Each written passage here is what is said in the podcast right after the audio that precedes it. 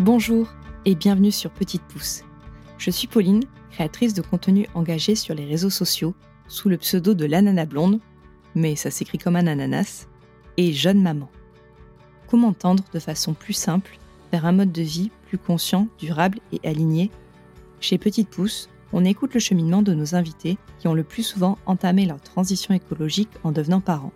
On se questionne sur ce monde en perpétuelle évolution, mais surtout, on déculpabilise face aux injonctions du parent et de l'écolo parfait. Parce que nos enfants sont l'avenir et que nous sommes les gardiens du terreau dans lequel ils poussent, cultivons ensemble le monde de demain. Si vous aimez ce podcast, n'hésitez pas à me le faire savoir en me laissant des étoiles ou un commentaire et en partageant sur vos réseaux sociaux. Cela donnera de la force à mon travail. Retrouvez Petite Pouce un mardi sur deux pendant 30 minutes sur toutes les plateformes de podcast. Bonne écoute Pendant ma grossesse, et comme une grande majorité de personnes, j'ai entendu de nombreuses fois la question Alors, c'est une fille ou un garçon? Pendant des années, j'ai moi-même posé cette question qui me semblait tellement banale. C'est enceinte que j'ai pris conscience du poids et de l'intime de cette interrogation. Qu'est-ce que votre bébé a entre les jambes? Là, tout de suite, cela fait un peu plus réfléchir, non? D'autant plus que ce que l'on a entre les jambes ne nous définit pas. Sexe et genre ne sont pas la même chose. Nous avons toutefois choisi de genrer notre enfant selon son sexe de naissance. Enceinte, je me disais qu'elle sera libre de décider plus tard ce qu'elle voudrait être. Je crois que je n'avais pas mesuré à quel point tout ce qui touche à l'enfance était déjà très genré, dès les pyjamas pour nourrissons. C'est d'ailleurs dans le tourbillon du postpartum que j'ai connu le compte Instagram de Marion Calmel. Comme d'autres mères que je suivais, Marion partageait des 24 heures avec nous en story. J'adorais ces moments sans filtre.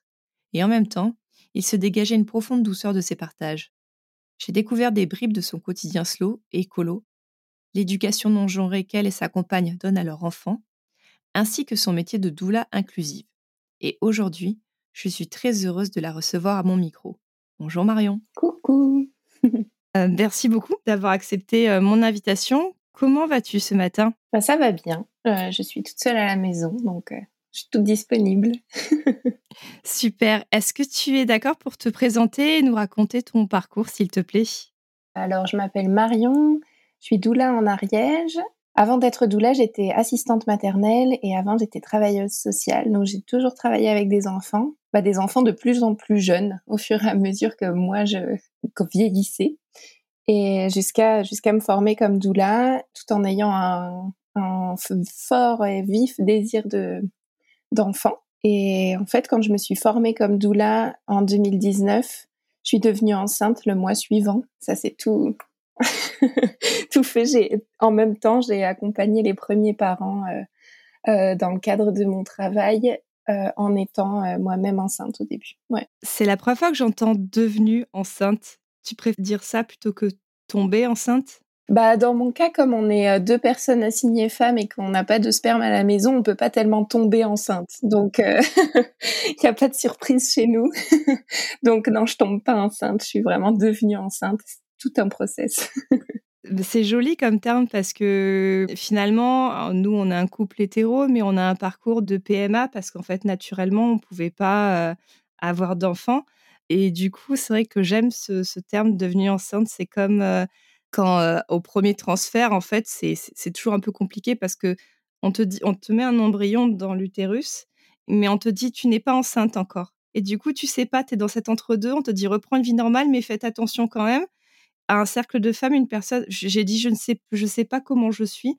Et elle m'a dit tu portes la vie. Tu es porteuse de vie et devenue enceinte. Je pense que c'est deux termes qui vont, qui vont rester. Ouais, c'est hyper beau.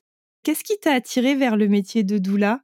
Bah, Je pense que quand j'ai décidé de me former comme doula, j'adorais être au contact des jeunes enfants euh, dans le cadre de mon métier d'assistante maternelle, mais en ayant envie d'être maman, je savais que je, voudrais pas continuer à accueillir des jeunes enfants à la maison tout en accompagnant mon jeune enfant à moi. Et puis, en fait, euh, me manquait quand même le contact avec les parents que j'avais avant dans mon travail quand j'étais coordinatrice d'un café euh, associatif adapté aux, aux enfants.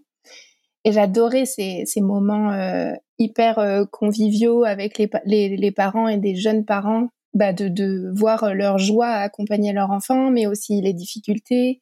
Et puis, euh, bah, en fait, tout ce que je retrouvais dans, dans l'accompagnement périnatal et le soutien périnatal, c'était euh, c'était ça et c'était ce qui me manquait. Donc c'est ça. Moi, j'accompagne. Euh, je dis la période périnatale, c'est je trouve trois ans avant la naissance et trois ans après dans tout ce chemin de devenir parent justement.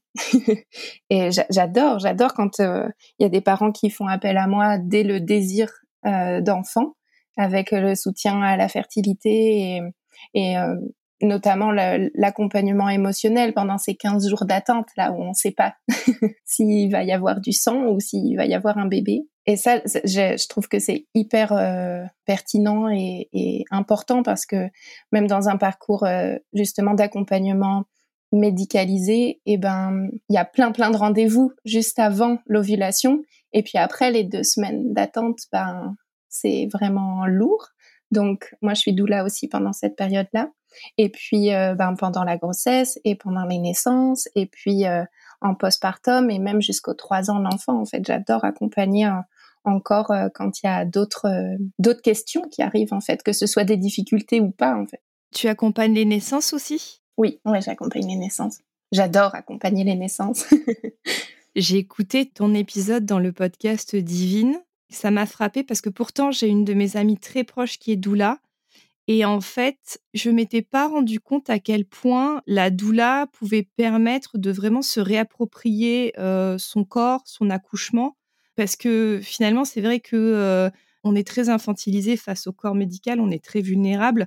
Moi, je sais que c'est un livre qui m'a permis d'avoir mon accouchement physiologique, alors en maternité, mais je me suis sentie tellement puissante et tout ça pour dire que je m'étais pas rendu compte à quel point l'activité de doula, en fait, elle est profondément féministe. Est-ce que tu es d'accord avec moi là-dessus? Oui, je pense que l'activité de doula est féministe et je pense aussi que bah y a de plus en plus de doulas et c'est une bonne chose, mais je sais pas si toutes les doulas sont euh, féministes. Je sais pas si c'est euh, si on est euh, forcément militant militante quand on est doula, tu vois. je sais pas. Mais en tout cas, moi je le suis profondément. C'est ça, je trouve que c'est vraiment une réappropriation de toute cette période périnatale qui a été volée au fil des années au profit de du patriarcat médical. Justement, par rapport, euh, par rapport au patriarcat et aux luttes, euh, que signifiait la, justice sociale et environnementale pour toi avant de devenir parent? Bah, je pense qu'elle était déjà très forte parce que quand euh, j'ai eu mon bac à 17 ans et demi, je suis partie de chez mes parents en Normandie et je suis allée faire des études en Bretagne et bah, c'est là que je me suis formée comme travailleuse sociale. C'était un DUT et c'était hyper euh, prenant comme étude. J'étais la plus jeune de ma promo. Ben, on était, euh, on était politisé quoi. Dès, dès euh, ces, ces, deux années d'études hyper intenses où on avait 35 heures de cours, plus tous les dossiers, tous les travaux collectifs à, à organiser pour rendre et valider nos semestres. Et ben tout ça, ça, ça m'a directement, je pense, ça, ça a été les, c'est plus que des graines de mes valeurs. C'est ça, ça j'ai j'ai vraiment fleuri à ce moment-là dans mes choix et pour autant j'étais euh, bah, hyper jeune parce que c'était de mes 17 à 19 ans et euh, bah, par exemple je mangeais euh, un peu n'importe quoi, je buvais un peu n'importe quoi, j'étais contente quand j'allais acheter des vêtements chez Bisbee et, Zara et voilà je dépensais le peu d'argent que j'avais comme ça mais en fait, finalement, ça a été quand même euh, hyper intéressant ces deux années de totale liberté en sortant de chez mes parents, à expérimenter plein de choses, à apprendre à gérer mon argent, à vivre dans des logements tout petits parce que j'étais en, chambre universitaire de 9 mètres carrés. Je, partageais euh, mon mini frigo avec quatre autres personnes et, et tout ça, ça a été déjà euh, les premières. Là, pour le coup, c'était vraiment juste des graines, ça avait pas fleuri, mais qui suis aujourd'hui et, et notamment du minimalisme euh, qu'on pratique euh, au quotidien avec Maëva. Bah, en parlant de ce, de ce minimalisme, c'est quelque chose qui s'est déclenché à deux ou c'est plus l'une ou l'autre? C'était Maëva la première. Je sais que c'est elle qui a acheté le livre de Marie Kondo qui s'appelle euh, La magie du rangement. La magie du rangement, c'est ça. Elle l'a acheté en 2016 et Maëva est minimaliste à l'intérieur d'elle. Elle, elle, quand elle a un nouveau pull, c'est son pull qui a 8 ans, tu vois. elle, a vraiment, et je pense que ça vient aussi de son neuroatypisme où euh, la prise de décision est vraiment un truc compliqué pour elle et donc faire le choix d'acheter des nouvelles choses c'est compliqué donc en fait c'est plus facile de faire avec ce qu'on a. C'est trop bien puisque bah moi comme quand je m'y suis mise avec elle et une fois qu'on a bah, vachement discuté et puis on n'était pas encore euh, maman à ce moment-là donc on avait beaucoup de temps pour discuter de ce qu'on voulait et de ce qu'on voulait pas et c'était au moment où moi je suis devenue assistante maternelle chez nous dans notre appartement à Toulouse. Donc on avait un petit logement et donc ça ça a été vraiment euh, hyper précieux le minimalisme parce que ça m'a permis de faire des choix et de pas accueillir dans notre logement qui était à nous deux énormément de matériel de euh, puériculture et de jouets et de enfin tout ce qu'il fallait pour accueillir euh, les, les, enfants que, que j'allais accueillir dans le cadre de mon travail. Et bah en fait en étant minimaliste à ce moment-là et en commençant ce, ce cheminement, c'était trop bien parce qu'on a tout réorganisé notre maison, chaque chose avait sa place et euh, et on a viré euh, tout ce dont on n'avait plus besoin. Et euh, on a vraiment fait de la place pour accueillir ces, enfants chez nous. Et c'était c'était vraiment facilitant au quotidien parce que je cherchais plus mes choses, euh, moi je cherchais tout le temps tout. Et, et je perdais un temps fou à ça. Et juste les choses avaient leur place. Et ben si j'avais besoin d'un nouveau truc, est-ce que j'avais la place pour le ranger? Oui ou non? Est-ce que j'en ai vraiment besoin? Oui ou non? Est-ce que je peux pas faire avec ce que j'ai? Et en fait, je me suis rendu compte que pour moi, trier, c'était vraiment facile. Et j'ai le tri peut-être un peu trop facile. Souvent, maintenant, on cherche des choses, c'est parce que je les ai déjà sorties de la maison. Mais en fait, on arrive à s'organiser aussi sans ces trucs-là. Et, si des fois, je cherche mon truc pour râper l'ail et qu'en fait, ben, comme on s'en était pas servi pendant six mois, je l'ai viré, ben, en fait, on fait avec notre couteau, puis ça marche. Exactement. Est-ce que votre parentalité a, a changé ça? Votre vision au niveau de l'écologie ou de la justice sociale? Bah, Je pense que ça a renforcé, ça a renforcé nos convictions, aussi parce que en faisant le choix de venir vivre en Ariège et à cet endroit de l'Ariège, on vit en contact de personnes qui ont les mêmes valeurs que nous. Donc c'est assez facile, on se sent pas euh, à la marge comme ça pouvait être le cas avant quand on était à Toulouse. Donc ça c'est assez euh, facilitant. Par contre, on s'est moi, moi, ça a été difficile de lâcher, notamment sur les couches jetables, hein, où on a fini par acheter des couches jetables, mais au début, ça, me rendait malade. Je, je pense que je m'étais mis la barre vraiment haute. Et puis, euh, bah, au fur et à mesure que, que notre bébé a grandi, qu'on a acheté notre maison, on a fait des travaux. Franchement, tous les matériaux sont pas écologiques. On a mis du placo parce que c'était moins cher et qu'on a des petites finances. Et, et ça aussi, ça a été dur pour moi de lâcher sur certaines choses et de me dire, eh, c'est ok, on pourra faire mieux plus tard quand on aura plus d'argent, si un jour on en a plus. Mais et en fait, bah pareil pour euh, pour euh, pour les couches lavables. À un moment, euh, au début, on, quand notre bébé est né, on pratiquait l'hygiène naturelle infantile dès le début, dès les premières semaines et, mais mais que c'était plus jamais. On ne refera pas ça.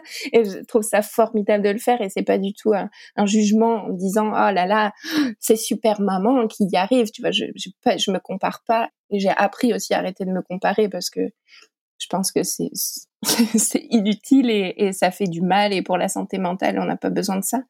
Mais euh, ouais au début moi j'ai vraiment un truc avec les déchets et par exemple, chez moi, c'est, je, je ne vide jamais les poubelles parce que même si on en vide peu, mais en fait, ça me rend malade de voir tous ces déchets là. Qu'on... Et voilà, même si on a, on pratique au maximum le zéro déchet, bah en fait, on a encore des emballages et et donc, bah, sur les couches, de jeter des couches et les couches jetables à la poubelle, bah, ça fait des poubelles bien plus remplies. et et ouais, du coup, bah, notre bébé a eu des couches jetables la nuit et quand on sortait, et on a fait au mieux quoi mais je pense que ça m'a ma parentalité euh, m'a permis de devenir aussi douce avec moi que ce que je peux être avec les autres personnes qui m'entourent c'est un bel apprentissage quand même Merci pour ce partage. Est-ce que tu peux nous éclairer sur l'hygiène naturelle infantile? Parce que je vois plus ou moins ce que c'est, mais je suis pas. Euh, en fait, c'est la première fois que j'entends vraiment ce terme. Ouais, en fait, ça s'appelle aussi élimination communication. Et euh, on voit que les bébés, dès la naissance, euh, ont le réflexe de retenir leur urine et leur sel et savent le communiquer. Donc dès le début, euh, ils vont par exemple avoir une expression qui se voit au niveau du visage, où ils vont mettre leurs mains pour exprimer autre chose. Et à force de capter sans avoir du coup de, de couche imperméable, on, on repère, ah là il y a un pipi, qu'est-ce que mon bébé a fait avant? Et à force, en fait, on arrive à comme anticiper et à reconnaître la communication et le besoin d'élimination de, notre bébé. Donc en fait, on avait un petit pot et ça peut être juste une petite bassine ou euh, une boîte récupérée euh, de, par exemple, la forme des boîtes de plastique de glace, euh, de crème glacée là ou de sorbet. Ça marche super bien, c'est la, bonne forme pour récupérer les urines. Donc nous, on avait acheté un petit pot avec une petite mousse pour pas que ce soit trop froide, enfin un petit, un petit truc éponge. Et euh, ben en fait, comme notre bébé avait juste un linge sur lui, c'était l'été, donc c'était facile aussi. Ça, c'était facilitant, c'était pas facile. ben ouais, c'est ça. On lui mettait juste un petit linge avec une petite accroche là qui s'appelle un snappies qui remplace euh, les épingles à nourrice d'avant et qui est bien moins euh, dangereux pour pas piquer notre, notre bébé. On captait à quel moment notre bébé avait euh, besoin de, de faire pipi, ou de faire caca et on le mettait sur le petit pot. Et au fur et à mesure, on a déménagé dans une maison où on avait, on a eu plein de galères au début. On avait froid, on n'avait pas de salle de bain, pas de cuisine. Enfin, c'était dur et c'était l'hiver. Et euh, là, on a arrêté l'hygiène naturelle parce que bah, on lui mettait quand même des couches de temps en temps. Régulièrement, on lui en mettait, mais on a continué à lui proposer d'aller sur le pot à chaque fois avant de lui changer la couche. Et en fait, je ne sais pas vraiment si il a perdu euh, ce réflexe-là de retenir parce que euh, il a été continent jour et nuit euh, vers deux ans. Donc, je sais pas si c'est tôt ou pas, mais c'est pas tellement le but de faire que l'enfant ait plus de couches plus vite. C'est pas, c'est pas tellement ça. C'est plus que l'enfant soit pas pendant plusieurs heures dans un truc mouillé. il a eu vraiment, il a eu une fois un érythème fessier au moment d'une poussée dentaire. Mais sinon, il a jamais, jamais eu la peau abîmée puisque bah, on était euh, attentive à ce qu'il soit pas dans, dans de l'humide ou le moins possible parce que des fois, c'est pas possible de changer la couche tout de suite. Et puis c'est ok, c'est fait pour ça les couches en fait. Ça nous facilite vraiment la vie. Et c'est là aussi qu'on a lâché. quand notre bébé avait 10 jours et qu'il y a une sage-femme qui est venue pour voir si euh, je cicatrisais bien et tout, euh, elle nous a dit mais vous êtes toujours avec vos langes, alors c'est formidable, hein, mais vous en avez pour des années en fait à dormir euh, moyennement. Donc au début, je me disais, OK, on va acheter un paquet de couches jetables par taille. Et en fait, non, on en a acheté plusieurs, des paquets de couches jetables. Mais euh, ouais, c'est ça, on, a appris à se lâcher la grappe. Ouais, mais je trouve ça incroyable comme partage d'expérience et comme écoute de son, de son enfant, comme quoi ils sont ils peuvent tout exprimer des, des, tout petits et, et, je trouve ça ouais je trouve ça vraiment magique tu parlais de zéro déchet. Est-ce que tu te souviens ton déclic? Quand est-ce que ça a été euh? Je pense que mon déclic bah, écologique, plus général, c'est quand, après une rupture amoureuse en arrivant à Toulouse, j'ai habité dans un petit 15 mètres carrés avec ma nouvelle copine de promo. je venais d'arriver. Et cette copine-là était un peu plus âgée que moi. Je pense qu'elle avait 8-9 ans de plus. Et elle, elle était vraiment profondément écolo et depuis l'enfance, elle avait grandi comme ça. J'ai découvert des nouveaux goûts, j'ai appris, euh, euh, bah, j'ai commencé à manger bio même en ayant euh, très peu de ressources et j'ai regardé les compositions de mes cosmétiques et, et après j'achetais déjà mes vêtements en friperie et tout, mais c'était plus euh, financier. Et en fait, bah, j'ai découvert que je pouvais aussi manger bio euh, sans avoir beaucoup de ressources, mais en consommant autrement, en arrêtant. Je, mangeais déjà plus de viande à ce moment-là, et maintenant j'en remange un petit peu. Ouais, après j'avais aussi un rapport à, la nourriture qui était euh, pas très sain, où euh, j'avais plein de restrictions, compulsions, euh, où j'ai eu un trouble alimentaire pendant une période aussi. Et en fait, j'arrêtais pas de, me, de me fixer des Là, pendant euh, plusieurs euh, années ou mois, je mange euh, sans viande, je mange sans gluten, je mange sans lactose, je mangeais à un moment tout cumulé jusqu'à ce que je comprenne qu'en fait c'était aussi psychologique et que bah sur ça aussi j'ai appris à me lâcher la grappe quoi. Mais ça du coup j'avais quand j'ai habité là avec cette amie, c'était en 2012 donc j'avais j'avais 21 ans en fait. On va parler d'éducation non genrée. Comment ça se passe? Comment on dégenre l'éducation? D'ailleurs, dis-moi ce que tu en penses. Je me questionne beaucoup sur ce mot éducation. Ouais, moi je dis accompagnement. Parce que je me sens pas éduquer euh, mon enfant, je me sens pas être éducatrice. Moi je trouve que éducatrice c'est un métier, alors même si parent c'est, je trouve aussi que c'est un métier. Pour moi, derrière éducatrice, ça fait comme si euh, tout ce que je voulais faire devait, avec, euh, avec mon enfant, devait avoir un, un but pédagogique. Alors que, ben non, tellement pas. J'ai pas de carnet, de trucs, euh, pas du tout. Et ouais, moi je dis que je, l'accompagne. Comment on, on cet accompagnement? Ouais, bah alors je trouve c'est hyper intéressant et c'est un sujet que, qui me passionne. Et en fait, même sur non-genré, je me dis, est-ce que c'est vraiment non-genré? Parce que pour moi, si, si on, on l'accompagnait euh, de façon non genrée, on n'aurait que des trucs euh, neutres à la maison, alors que en fait, c'est plus non binaire, j'ai l'impression.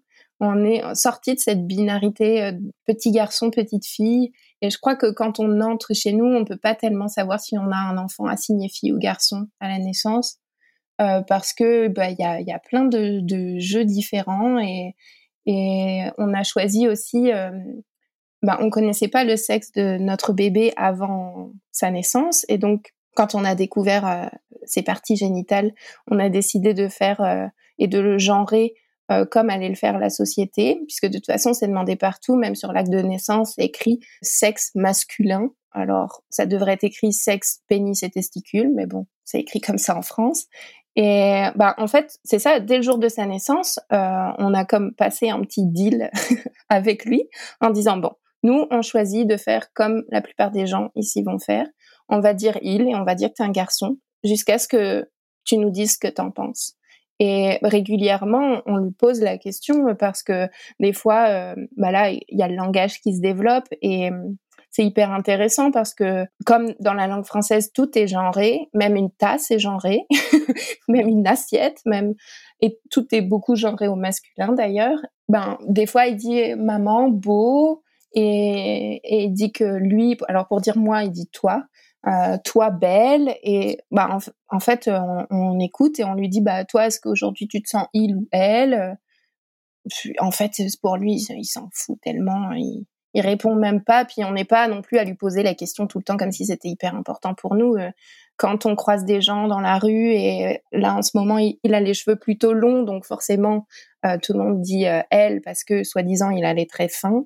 Et en fait, je reprends pas les gens parce que j'en sais rien, moi, si c'est une fille ou un garçon. J'attends que mon enfant me le dise et puis peut-être que ça va changer, évoluer et que peut-être pendant son enfance, euh, il va se sentir fille, puis à l'adolescence, il va dire que non, puis peut-être c'est une personne non binaire, puis j'en sais rien et, ça n'a pas d'importance. Ce qui a de l'importance pour moi, c'est que mon enfant puisse se sentir libre et qu'il n'y ait pas vraiment de coming out à un moment, que ce soit pour euh, son identité de genre ou pour euh, son orientation sexuelle ou amoureuse et que Juste, euh, ouais, c'est ça. C'est la liberté notre plus grande valeur et ce qu'on a envie de lui transmettre. Donc, bah, on essaie d'ouvrir le plus possible, et mais sans que ce soit une effort et un effort et une charge mentale pour nous. Je pense que c'est aussi qui on est puisqu'on est euh, un couple lesbien, on est queer, on est militantes toutes les deux. Moi, je suis une personne non binaire et du coup, c'est pas un effort pour nous que d'accompagner notre enfant là-dedans, tu vois. C'est c'est assez euh, logique. Enfin, c'est ça se fait spontanément, naturellement. De même que par exemple quand on lit un livre, bah déjà, bah, il y a plusieurs choses, mais qui me viennent. Mais les livres, par exemple, on a beaucoup d'imagiers parce que on a peu de, de livres avec euh, des animaux personnifiés dessus selon la pédagogie Montessori à laquelle je suis, on est formés toutes les deux, même si on s'en est détaché depuis, parce que on trouve c'est un peu trop euh, euh, rigide, en tout cas pour notre enfant. Dans la pédagogie Montessori, c'est euh, remarqué que quand il y a des animaux personnifiés, vu que les jeunes enfants savent pas ce qui est vrai, ce qui est faux, ça peut générer des cauchemars en fait et avoir peur du loup et ces trucs-là. donc on a beaucoup d'imagiers puisque bah, là-dedans il n'y a pas d'animaux personnifiés et de de, euh, de loup avec euh, un, tissu rouge sur la tête. on en a quelques-uns maintenant parce que notre enfant grandit, mais bref. Et donc dans les dans, ces imagiers là, par exemple l'imagier des animaux de la ferme, eh ben euh, il y a le mouton et l'agneau. Eh ben nous on dit pas le mouton et l'agneau et souvent quand il y a des bébés c'est plus une brebis et un agneau ou une agnelle. Et donc, bah, nous, on va justement féminiser les termes ou euh, quand euh, c'est une histoire avec euh, un garçon et une petite fille, et ben, quand on lit l'histoire, on inverse parce que bah, peut-être que cet enfant-là qui est habillé en rouge avec une casquette bleue, c'est une petite fille, en fait. On n'en sait rien. Donc, voilà, on, on, échange comme ça, mais aussi dans notre entourage, il y a des personnes trans, ça, ça fait partie de, de, notre quotidien et que, que d'être en dehors de cette binarité. Mais après, la société n'est pas en dehors de la binarité. Donc c'est là que, ben, nous, quand, euh, par exemple, on reçoit des cadeaux euh, ou quand on demande des cadeaux sur les périodes de Noël ou de, de ou d'anniversaire, où là, on va faire une petite liste comme pour guider, même si des fois on passe du temps à la faire, cette liste, et puis en fait, elle n'est pas respectée, mais c'est pas grave. Je connais, je connais. bah, là, on va mettre, par exemple, euh, euh, notre enfant adore les machines, les engins, et c'est pas parce qu'il est assigné garçon, c'est parce que c'est super intéressant. Là, il y avait euh, ce super euh, camion Ben en bois qui était hyper beau qu'on a mis sur la liste, mais notre enfant est aussi hyper intéressé par le maquillage, et donc on a mis des petites palettes de maquillage sur la liste. Et bah c'est ça, ce qu'on demande, c'est c'est pas tellement non genré, c'est genré. On pense que les couleurs sont pour tout le monde, que les jouets sont pour tout le monde, que les coupes de cheveux sont pour tout le monde, et les émotions sont pour tout le monde. Donc, je sais pas si on dégenre. Quand il était tout bébé, c'était pas mal non genré parce que pour les bébés, il y a souvent bleu, rose et blanc, gris. Il y a des trucs. Mais euh, ne serait-ce que sur les vêtements, ouh, faut s'accrocher. Hein. oui, les vêtements, c'est euh, bah, dès le début. Et même les jouets aussi. Enfin, c'est. Euh, mais oui, comme tu dis, c'est proposer tout et, écouter, quoi. Mais hier, je suis allée lui acheter un, jouet et bah, c'est pareil en ce moment, c'est tout ce qui est camion. Camion, les pompiers, les engins. Et, j'avais demandé à la crèche quel jouet il s'intéresse. Est-ce que, du coup, j'avais posé plusieurs questions. Donc, elle m'a dit tout ce qui était construction et tout. et je lui ai dit les poupons on dit pas plus que ça. Euh, donc bon, je, fais après. Je et c'est toujours la question, c'est est-ce que je lui propose quand même ou est-ce que je, bah, je vais dans son sens et je lui fais plaisir avec quelque chose? Enfin, c'est toujours euh, une interrogation quoi. Donc euh, on verra. Peut-être que ça viendra plus tard. Ouais, ouais. Moi, je me dis sur les choses qui l'intéressent fort, fort, fort et que déjà la société va l'encourager à aller vers ça. Donc, bah, par exemple, les véhicules.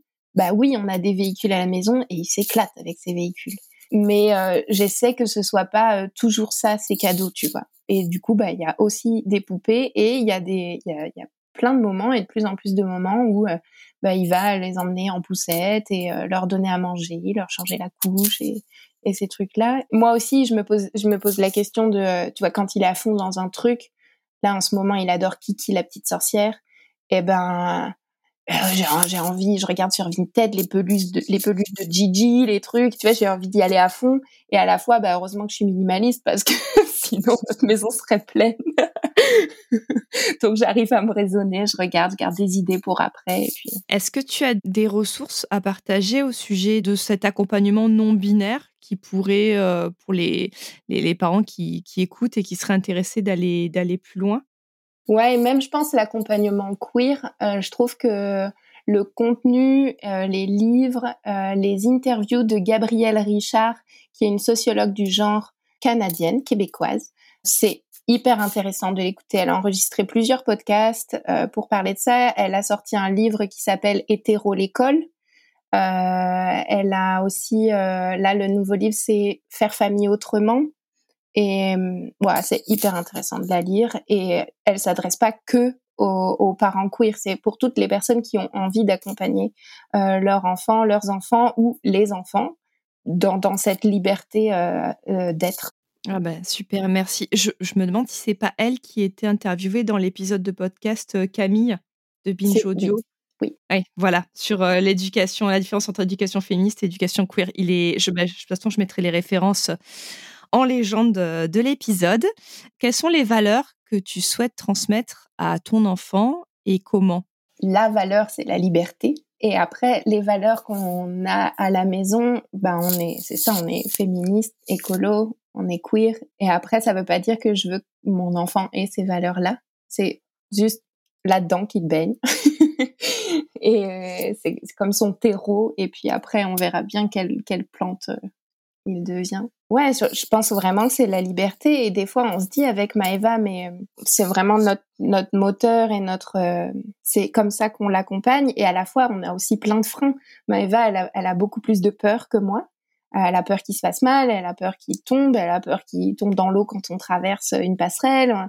Donc elle est très euh, maman louve autour de lui, alors que moi je suis plus relax et euh, du coup il, expérimente euh, davantage. Donc elle observe ça aussi, elle se dit bah ouais en fait la liberté ça, ça part déjà de là. Et, euh, après elle lui dit pas des trucs comme attention tu vas tomber ou des trucs comme ça. Elle a déjà déconstruit ça, où elle va l'encourager, lui soutenir, lui dire qu'il est capable. N'empêche qu'elle est quand même très très proche de lui physiquement. Et, et quand on en discute toutes les deux, bon, on se dit mais ah là là, si si notre enfant euh, vote à droite ou si euh, il devient, euh, je sais pas quel quel métier, euh, je, sais pas s'il bosse dans la bac ou tu vois des trucs comme ça, on se dit oh là là. Mais en fait, on se dit bah ouais, mais c'est ça aussi la liberté et on est ok avec ça. Ce sera notre enfant pour toujours et on l'aime pour toujours. Donc ouais, je pense que c'est mais c'est intéressant et j'adore ces discussions là avec Maïva. Ah bah oui, je, veux bien te croire. Merci beaucoup. Et euh, bah, je vais te poser la, la question euh, signature du podcast. Est-ce que tu aurais un message à déposer aux parents ou aux futurs parents qui souhaitent euh, agir? De sortir de la comparaison. Ouais, je pense que c'est mon conseil. Et je donne peu de conseils. Je pense que c'est aussi mon métier de, doula et d'accompagnante je, je, suis, suis pas conseillère en périnatalité, tu vois. Mais ouais, en tout cas, s'il y a un conseil, je pense que de sortir de la comparaison, c'est ce qui peut vraiment euh, aider, notamment en postpartum où, où il y a déjà tellement d'injonctions que de s'en rajouter euh, pour nos valeurs et notamment l'écologie, c'est lourd quoi, c'est beaucoup et à la fois je comprends parce que moi j'ai une forte éco-anxiété et euh, et qui a grandi depuis que mon bébé est né parce que j'ai très peur pour lui, j'ai peur pour j'ai pas peur pour notre planète en fait parce que et c'est ce qui m'aide dans cette éco-anxiété. Je me dis que notre planète elle s'en sortira toujours en fait, peu importe comment elle va se transformer à cause de nous euh, ou à cause d'eux plutôt. J'ai confiance pour notre planète et après j'ai j'ai peur pour pour mon enfant. J'ai peur euh, qu'il vive des étés à pas pouvoir sortir dehors. Euh, j'ai bon je vais pas faire la liste parce que sinon je, je vais monter en angoisse mais et, et, du coup, de me dire que, bah, oui, toutes nos petites actions elles sont hyper importantes et à la fois, ça sert à rien de regarder comment en face euh, euh, ses parents et notamment ses mamans, elles font mieux que mieux que moi et moi j'y arrive pas et tout ça. Non, je pense que et notamment sur les réseaux sociaux, euh, c'est intéressant de d'être abonné peut-être à, à, des comptes qui nous inspirent, à des personnes qui nous inspirent mais euh, si on commence à se comparer, là, vaut mieux se désabonner, quoi, parce que mettre en sourdine les stories ou des trucs comme ça, tu vois. Mais sinon, c'est trop, quoi. On on peut pas on peut pas tout faire, on peut pas être partout et, euh, bah du coup de prioriser peut-être. Euh, Est-ce que moi je me sens capable d'arrêter de prendre ma voiture ou d'arrêter de manger de la viande ou ou de changer de banque ou de changer de fournisseur d'électricité ou il y y a plein de choses à faire qui qui sont pas forcément bah je vais acheter tout en vrac parce que mon épicerie vrac elle est euh, à 40 minutes de route à un moment faut faut prioriser quoi. ben, merci beaucoup. Tu sais que tu es la première à partager ça, arrêter de se comparer et en même temps, c'est tellement évident et tellement vrai d'arrêter de se comparer, c'est bah, je pense que c'est à ton image, c'est doux. C'est doux et bienveillant. Merci beaucoup Marion pour ce très bel échange et je te dis euh, au revoir et à bientôt. Merci, merci de m'avoir offert cet espace de parole.